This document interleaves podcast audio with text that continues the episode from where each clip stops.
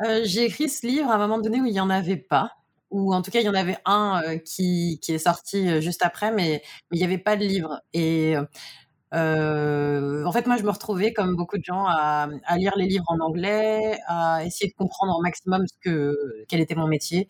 Mais mais bon, autant, bah, oui, je pouvais lire les livres en anglais, mais il y en a d'autres qui ne pouvaient pas le faire ou en tout cas qui ont peut-être pas accès. Ça, c'est le 1er point et puis le 2e, heu, c'est aussi que, en vrai, enfin, faire tout le travail de recherche, heu, essayer de comprendre, lire un maximum de choses, ben, écrire, c'est aussi là, c'est très égoïste, on va dire, mais mais c'est aussi une manière de fixer les choses, même pour moi, heu, qui apprenais encore mon métier, même, heu, quand j'écrivais le livre. Et et et de de par les 1res remarques, comme on disait en pré-entrevue, ça devient une référence. C'est un livre qu'il y a des gens qui ont commencé à lire et tu commences à avoir des retours qui sont intéressants. Les gens vont commencer à le mettre sur le leur table de chevet, là. En tout cas, il y a eu toute la vague où, heu, des gens étaient déjà contents de l'avoir et qu'il existe, heu et c'est vrai que j'ai de plus en plus de gens qui l'ont lu, heu, de commentaires de gens, qui, qui l'utilisent, qui utilisent certains arguments ou certains éléments, ou certaines méthodes pour travailler. Donc oui, ça fait, ça fait hyper plaisir de de voir qu'en fait, c'est pas enfin, il existe et il a une vie, maintenant pour, pour plein de gens, soit qui veulent comprendre ce métier, soit, soit qui le font. Voilà, donc c'est oui, en tout cas, ça fait plaisir. Et c'est aussi, j'ai l'impression, l'affirmation de quelque chose qui qui vient d'apparaître dans le marché. Le le UX writing est pas très, très vieux, là, dans le marché du du numérique et tu as peut-être, justement, en écrivant le livre, affirmé quelque chose que heu, ou affirmé tout haut ce que beaucoup de gens, heu, se demandaient s'ils avaient le droit de dire tout haut aussi dans le métier et des gens qui avaient des rôles similaires à ça sans que ça s'appelle UX writing et là, tu leur donnes la permission d'exister d'une certaine façon. Heu, en fait, je pense que ceux qui le faisaient depuis un petit moment, ils savent comment ça s'appelle parce que parce que les anglo-saxons, ça fait quand même 10 ans, une dizaine d'années qu'ils font qu'ils le font. Enfin, pas tous les anglo-saxons, mais en tout cas les structures les plus matures sur ces questions.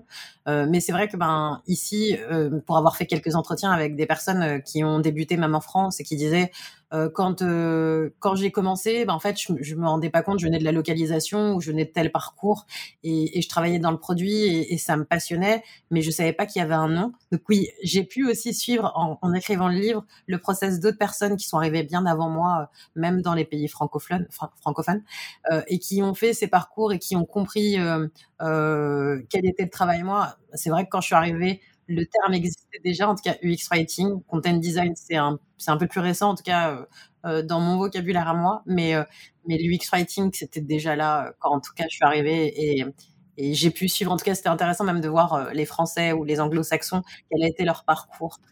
C'est génial et ce qui est vraiment génial, c'est de voir qu'aujourd'hui, alors que j'ai commencé à écrire il y a un petit moment, mais heu, qu'aujourd'hui, c'est vraiment le moment où tout explose, où il y a des postes, où on cherche, heu, des profils, où il y a de plus en plus de gens qui veulent le faire, plus en plus de gens qui se questionnent et pas que des copywriters. C'est vraiment il y a des UX designers qui sont en train de faire le switch, heu, des gens, des UX writers, des gens qui viennent de la psycho, des gens qui viennent de vraiment plein de parcours qui peuvent apporter, leur richesse, leur connaissance aussi dans dans ces métiers-là, donc c'est top.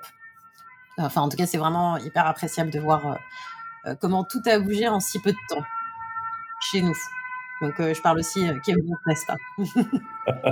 Et et et donc, c'est à ces gens-là que le livre s'adresse. Est-ce que tu crois que le gestionnaire d'équipe, ça pourrait l'intéresser aussi? J'espère que oui, parce que c'est un peu là où on change les choses à quelque part, là.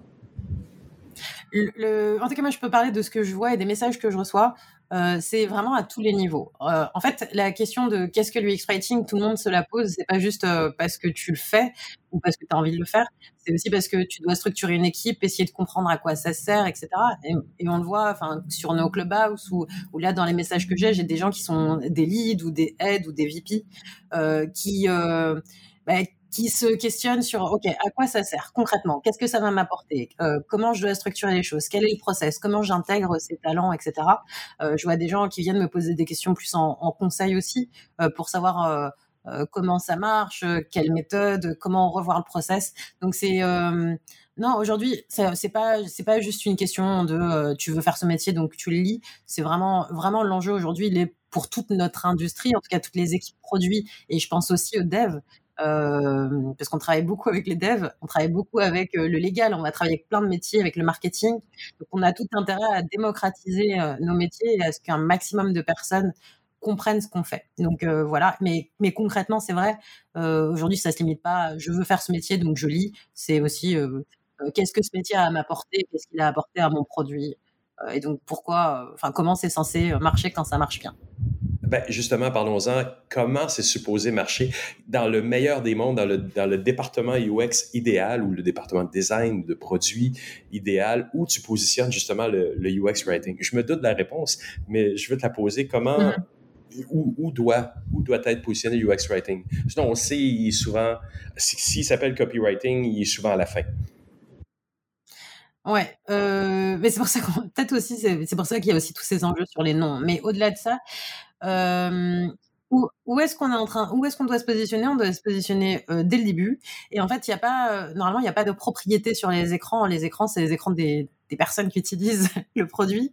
Euh, et en fait, nous, on est, censé arriver au début et appliquer les mêmes méthodes, euh, en tout cas les mêmes process que les UX designers ou product designers. La différence, c'est que euh, notre expertise fait qu'on n'a pas euh, le même regard sur l'expérience et on va appliquer euh, d'autres d'autres touches, d'autres compétences. Euh, si je prends bah, pendant pendant un brief, euh, bah, je vais pas forcément poser les questions, les mêmes questions, euh, parce que moi je vais vraiment penser à ok, mais quels sont les messages que je dois passer? Peut-être avec quel interlocuteur il va falloir que je parle? Ouais, qui va m'apporter les informations, etc. Donc moi je vais pas forcément aller chercher exactement les mêmes choses, mais c'est ce qui est intéressant quand on prend des briefs, c'est que on se rend compte qu'on n'a pas les mêmes univers. Euh, et puis finalement en phase de recherche, euh, plein. Ça peut être pas mal de choses. On peut faire de la recherche utilisateur classique, sauf que moi je peux rajouter des questions qui vont être plus euh, euh, qui vont plus avoir attrait au modèle mental de la personne. Euh, aussi écouter des, questions linguistiques, comment la personne s'exprime, comment elle parle, quels sont les mots qu'elle utilise, etc. Parce que peut-être qu'on les a déjà, peut-être qu'il y a des choses qu'il va falloir aller chercher parce que c'est nouveau, parce qu'on on utilise plutôt du jargon, etc.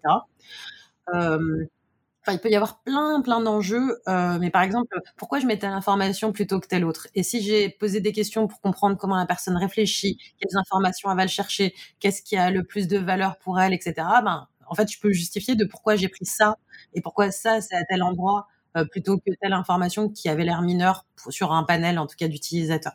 Donc, il y a, y a plein, plein, plein de choses qu'on peut aller chercher. Euh, on peut faire des choix de terminologie, on peut faire, euh, enfin, vraiment énormément, euh, énormément d'éléments. Et même, je suis sûre qu'aujourd'hui, ce qui est dans le livre et ce qu'on a trouvé aujourd'hui est minime par rapport à tout ce qu'on peut faire. Mais donc voilà, mais la frustration, la motivation, le modèle mental, le, les termes, etc. Ben c'est plein de choses euh, qu'on va faire dès le début. Et après, on a tout le process classique, hein, donc euh, recherche, euh, conception. Et ben là, en fait, ça va être, c'est génial de faire du, pair design, c'est-à-dire travailler ensemble, essayer de concevoir à la fois le parcours, faire en sorte que, parce qu'en fait, ce que je dis, ce que j'ai pas dit juste là, c'est que nous, notre prisme, quand je dis qu'il est différent, c'est qu'en fait, on va créer un dialogue entre le produit et les personnes qui l'utilisent. Nous, notre enjeu, c'est ben, du coup, pourquoi je mettais l'information à tel moment et comment je distribuais euh, la parole, etc. Et donc, il y a des ateliers qu'on peut faire. Euh, par exemple, on peut y avoir du jeu de rôle où en fait, euh, on va commencer à se dire ah, naturellement comment, quelle serait la discussion la plus naturelle possible et commencer à mapper ça. Mais il y a plein d'autres méthodes. Et en gros, on va essayer de commencer à travailler la hiérarchie de l'information ensemble et puis commencer à poser couche après couche, euh, monter jusqu'au produit, et puis finalement, euh, moi c'est pour ça que je dis euh, les mots, euh, et l'UX, l'UX writing, ou en tout cas la partie mots, mots, euh, c'est la cerise sur le gâteau. Mais avant ça, j'ai eu la hiérarchie de l'info, et puis j'ai eu plein de choses qui m'ont fait faire des itérations, euh, des fois des, enfin, voilà, c'est vraiment, enfin c'est tout un process. Puis à un moment donné, on va le tester. Et donc il y a plein de méthodes de test, et il y en a plein qui sont en train d'être créées. Est-ce que je veux tester la frustration avec mes messages d'erreur Est-ce que je veux tester euh, euh, des émotions? Est-ce que je veux tester juste mon parcours? Est-ce que je veux voir si euh, les informations sont bien comprises? Et donc, je vais utiliser le bon panel de tests en fonction de ce que je veux chercher. Et puis après, soit je réitère, soit on est bon. Et, puis le produit peut sortir. Donc en vrai, si j'arrive à la fin, je peux éventuellement faire de la correction rapide, mais en général, c'est très limité. On a quasiment zéro impact. Euh, quand on arrive au bout parce que euh, c'est déjà développé ou euh, on peut quasiment rien changer. La hiérarchie de l'information fonctionne pas, mais on peut rien y faire. et ben, en, bah, en fait, ça sert à concrètement pas grand chose et en général, ça crée beaucoup de frustration parce qu'on va vous dire ah mais tu peux me changer tel mot? Ouais mais en fait non je peux pas changer tel mot parce que c'est pas comme ça que ça marche et que si je change ce mot là il faut que je change quasiment dans tout le service donc il va falloir soit faire de la recherche soit voir est-ce que c'est compris enfin bref donc il y a vraiment énormément énormément énormément de choses et plus on a de temps en tout cas pour le faire comme comme les autres membres de l'équipe plus on va aller dans la qualité et l'impact et, les gens les gens s'en doutent pas, je crois. Ce que tu viens de dire est important. L'impact qu'un seul mot peut avoir changé à un seul endroit dans un système euh, de 2000 pages, c'est costaud. Ça, change, ça peut changer le ton au complet. C'est le même impact qu'on décrit, nous, dans le design plus visuel. Euh, les impacts, parfois, on peut pas demander un, petit bouton rouge au bout de ligne alors que tout le reste était fait en mauve. J'exagère un ben, peu, mais c'est un peu ça. Là. C'est exactement ça. En fait, là où on va penser dans le design visuel à euh, la taille d'un bouton, euh, la couleur d'un bouton, quel sens a ce bouton, etc., etc. Euh, et ben en fait, nous, on va mettre le sens sur le bouton aussi. Donc c'est pour ça que c'est bien à des moments de travailler ensemble, même en nuit.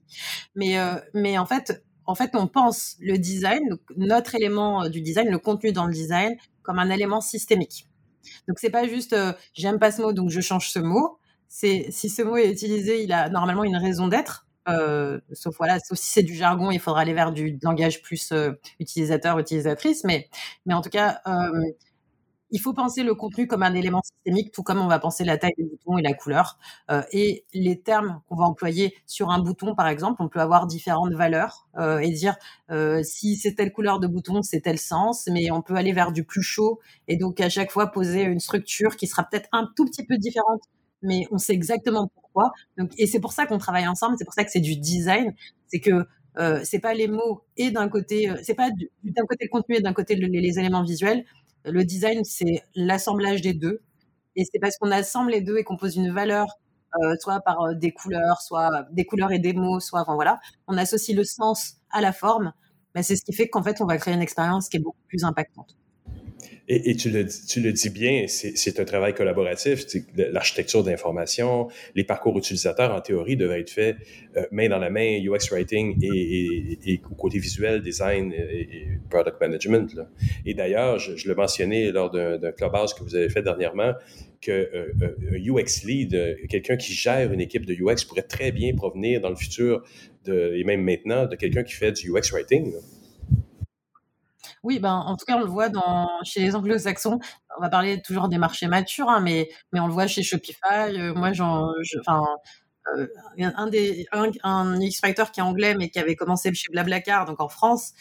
Euh, aujourd'hui, il, fait partie des leads et c'est pas lead UX writing, il est lead design chez Shopify. Il y en a, y en a plein. Enfin, il y en a chez Google, il y en a chez Facebook, il y en a chez Microsoft.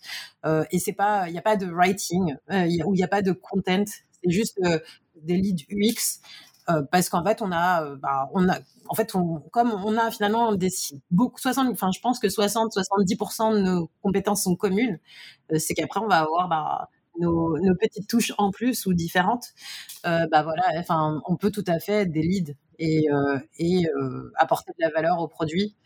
Et voilà il n'y a pas a pas besoin de, de writing. En fait on est des UX tous et c'est juste qu'on va chacun apporter, euh, chacun, chacune apporter, ben, euh, comme je disais, notre petite touche supplémentaire. Et, tu, tu, penses que ça a sorti de l'ombre un peu? Dans le monde francophone, comme tu disais, ça fait à peine deux à trois ans que c'est sorti. Là. Euh, euh, pourquoi, pourquoi ça a été si tardif par rapport au design alors que c'est si, si important? C'est quelque chose qui nous manque depuis vraiment longtemps et on a tous, en général, enfin moi particulièrement, même avant de te connaître, je, je remarquais la finesse que ça peut être une application qui te parle dans le plus petit. Puis tu as même un chapitre là-dessus dans ton livre sur des messages d'erreur qui, pour moi, sont tellement révélateurs d'un bon travail fait au niveau euh, euh, du UX writing parce que tu sens qu'ils sont allés jusque dans ce détail-là, qui est souvent confié euh, au programmeur du bout de ligne qui est pris avec une erreur X22, 33, 44 et qui va laisser ça ou qui va faire pire. Et, c'est là où je pense qu'on voit la valeur des bons systèmes, non? Moi, je, euh, je suis d'accord sur ce point. Clairement, euh, euh, alors ça fait pas deux trois ans, ça fait deux trois ans qu'on en parle beaucoup. Euh, mais en fait, comme je disais, il y a, des gens qui sont là même en, France. En tout cas, je parle pour la France et sûrement au Canada aussi depuis longtemps. Et en vrai, euh, là, c'est un peu être égocentré, en tout cas dans notre univers produit design, parce que si on regarde le jeu vidéo, il y a, pas forcément des UX writers, maintenant il y en a, mais il y avait euh, les narrative designers dont on a parlé et des profils contenus qui sont là depuis encore plus longtemps que 10 ans euh, euh, dans nos produits classiques. Donc, en vrai, moi pour moi, on n'a rien inventé, mais c'est vrai que on peut aller chercher et regarder quand on regarde un tout petit peu plus, eh ben on on va retrouver ces profils. Euh, dans l'entertainment, donc plutôt jeux vidéo. Mais euh, ils n'ont pas le choix parce qu'ils sont, dans le storytelling, eux autres. Donc, ils n'ont pas le choix d'avoir des gens qui sont extrêmement qualifiés là, dans ce niveau-là, je veux dire. exactement. Et ils vont carrément chercher des scénaristes. Enfin, ils vont chercher des profils encore plus pointus que nous. C'est mais c'est ce qui est génial. Mais finalement, c'est aussi finalement un peu le jeu vidéo fait qu'on va plus vite ou que des personnes réfléchissent aussi plus vite.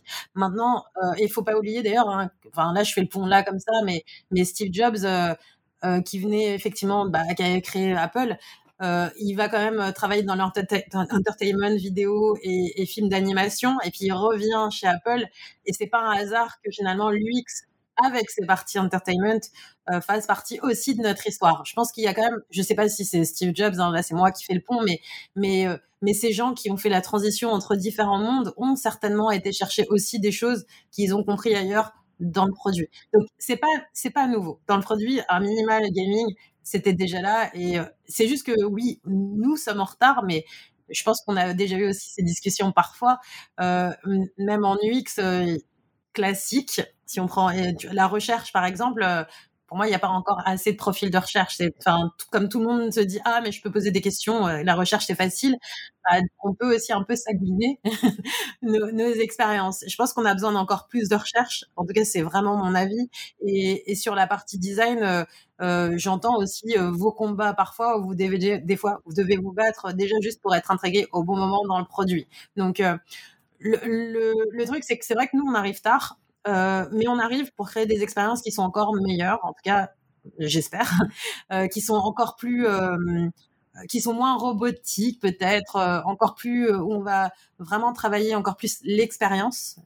voilà, ce qu'on fait tous ensemble, c'est créer une expérience avec les. Et je pense vraiment aux devs parce que il y a plein de choses que je fais directement avec les devs où il y a plus du UX designer, où il y a des choses que je vais faire directement avec des UI ou avec des illustrateurs pour passer des messages, mais aussi avec les éléments visuels. Ou quand je parle des devs, ça va être, euh, je vais penser peut-être que sur un parcours, euh, au lieu de faire quelque chose de générique, je peux faire de la personnalisation. Donc il y a des moments où je vais aller travailler avec eux, voir si ce que j'ai imaginé euh, avec ces mots-là, en tout cas, en termes de personnalisation, est-ce que c'est possible ou pas? Des fois ça l'est, c'est génial, et des fois ça l'est pas, ou des fois j'en demande trop, et c'est là où c'est intéressant d'aller avoir d'avoir toutes ces discussions avec plein de métiers différents euh, et finalement, on a, on se retrouve à avoir des relations privilégiées avec d'autres personnes du contenu parce qu'on doit, on travaille sur des emails et qu'il y en a qui sont optimisables avec les devs, avec les UX designers, avec les UI designers euh, et peut-être avec parfois d'autres profils que j'ai pas en tête, mais euh, en fait, on, apporte une autre dimension euh, à, à, tout ce qui est déjà fait. C'est pas, voilà.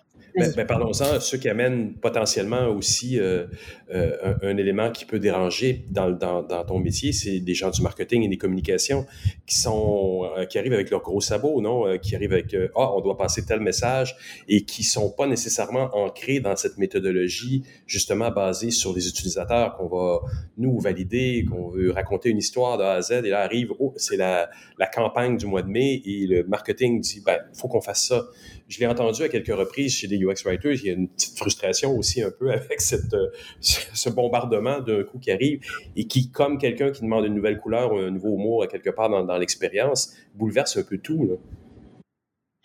Hum.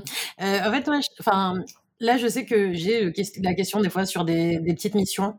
Euh, pas, tant que ça en fait. Enfin, je pense qu'il y a différents profils, mais euh, des fois, enfin, il y a un travail que ce soit pour l'équipe produit, le marketing, etc je pense qu'on on, a besoin d'expliquer ce qu'on fait. Et moi, c'est, tu vois, si je reviens sur le livre, c'était aussi pour ça que je me suis posée et que j'ai dit, euh, j'aurai un chapitre sur le process parce que j'en ai ras le bol, euh, que je veux que les gens comprennent notre process, que j'ai plus envie euh, d'avoir à l'expliquer sans arrêt et parce qu'en même temps, nous-mêmes, même moi au tout début quand j'ai commencé à l'écrire, j'étais même pas sûre complètement. Et il y a plein de choses qui peuvent être encore affinées, même par rapport à ce que j'écris. Mais, mais euh, je le, même moi au début, j'étais pas sûre. Et je me rappelle avoir fait un, atelier avec d'autres X-writers. On s'est posé. J'ai fait un atelier. J'ai mis toutes les grandes phases. J'ai dit qu'est-ce que vous faites à chaque phase? Et donc j'ai pas, j'ai été aussi chercher donc ce que font les anglo-saxons, mais ce que font aussi mes collègues euh, francophones. Et et c'était hyper intéressant parce qu'il y a des choses auxquelles moi j'avais pas pensé, euh, des choses qu'elles font, des choses que je faisais, des choses que d'autres faisaient, les choses que les anglo-saxons font, etc. Parce qu'ils vont un tout petit peu peut-être un peu plus loin. Mais euh, je pense que voilà, la, phase 1, c'est que par rapport au marketing ou, aux gens qui, ont, qui sont dans des produits ou qui travaillent les produits, euh, mais qui sont pas à côté produit design, on a de l'éducation, on aura encore longtemps d'éducation à faire. Et après, faut pas oublier qu'on a aussi beaucoup de points communs. Et quand on parle de la voix, etc., et, c'est là où moi j'ai parfois un problème. Les gens s'intéressent beaucoup à ça et c'est génial et c'est super intéressant. Mais, mais, mais euh, c'est pas parce que on a créé une voix, que la marque a créé une voix qu'elle s'applique bien au produit. Des fois, ça ne marche pas. Euh, et ça, c'est quand même important. C'est pas parce que euh, des gens dans une agence ou, des gens dans un bureau on se dit oh, on va faire le truc que, que ça va marcher dans le produit. Et, et je vois hein, des marques qui vont dire oui, moi je suis marketing, je vais regarder comment vous avez écrit, ça on le change parce que ça marche pas, etc. Euh, non, parce qu'en fait, euh, par exemple, ce qu'on va pouvoir faire sur les réseaux sociaux, où on va être euh, avoir peut-être plus de personnalité, peut-être être plus impertinent, va pas marcher dans le produit, ou peut-être à des moments bien précis, parce que c'est très light quand même ce qu'on fait, à part si on a un produit très très très précis. il va falloir apprendre à cohabiter, éduquer et, montrer ce qu'on fait et, et, dire voilà, il y a des moments où on va travailler ensemble et puis le produit c'est un autre univers, mais c'est clairement pas des choses qu'on peut faire euh, seul. Euh, et, moi, c'est aussi ce que j'ai appris parfois dans la douleur, c'est que on a besoin euh, de sponsors. on a besoin de sponsors, on a besoin de leads. On peut pas, on pourra pas tout faire. On peut pas se battre sur tous les fronts. Donc, on a besoin d'autres personnes qui comprennent. C'est pour ça que je disais tout à l'heure quand tu me demandais le livre qui qui est en charge, enfin qui le lit, tout le monde en fait, parce que si si mon lead a compris si on a ces discussions entre nous, si on se challenge, etc., et que je sais que j'ai euh, mon lead, c'est un allié, et que j'ai des leads aussi qui comprennent mon métier, qui font mon métier, ça c'est quand même un peu, à un moment donné, il va falloir y passer aussi. Mais, euh, mais si j'ai des alliés, je sais que, euh, que un tel va défendre, va, va aussi m'aider. parce qu'à un moment donné, c'est trop. Enfin, une personne, et comme je dis, j'ai aussi appris dans la douleur, c'est compliqué, on peut pas se battre sur tous les fronts. C'est impossible. Donc, on achète ton livre, on le lit et après on le laisse traîner sur le bureau de son patron. Ou on invite le patron à acheter sa version si on a mis beaucoup de notes dedans. Mais euh, Ça fait plus de ventes, c'est sûr. Euh, oui, non, c'est pas pour les ventes, mais, mais c'est, j'espère en tout cas que c'est un, livre dans lequel on peut retourner et aller euh, continuer à explorer même quand on l'a déjà lu. Euh, en tout cas, moi, j'avais peur que des, gens qui le fassent depuis longtemps apprennent rien. J'ai l'impression que tout le monde y apprend quelque chose, donc c'est, cool. Euh, mais évidemment, on peut le partager, ou en tout cas, à minima, si on veut pas le partager, faire des présentations, utiliser le matériel qui est dedans et, et, euh, et l'utiliser pour partager des choses et gagner du temps, euh, ne pas avoir à repenser le truc si les choses existent déjà. Mais moi, j'espère aussi que des gens partageront des choses qui sont faites ou que des personnes ont appris qui sont pas encore dans le livre euh, et, qu'on continuera à faire ce partage parce que c'est quand même ce qui nous a aidé à être là aujourd'hui. C'est parce que euh, sur d'autres marchés et, et, pas que chez les anglo-saxons. Hein, chez, en, en, Europe, il y a, y a des, équipes qui sont aussi là et qui sont là depuis longtemps c'est parce que euh, toutes ces, tous ces gens ont accepté de partager leurs connaissances qu'on est là aujourd'hui et que moi j'ai pu aussi écrire euh, ce que j'écris aujourd'hui. Donc euh, continuons à partager parce que tout ce qu'on fait est utile. Gladys, merci beaucoup pour cette belle entrevue. Merci, merci Jean-François et à bientôt.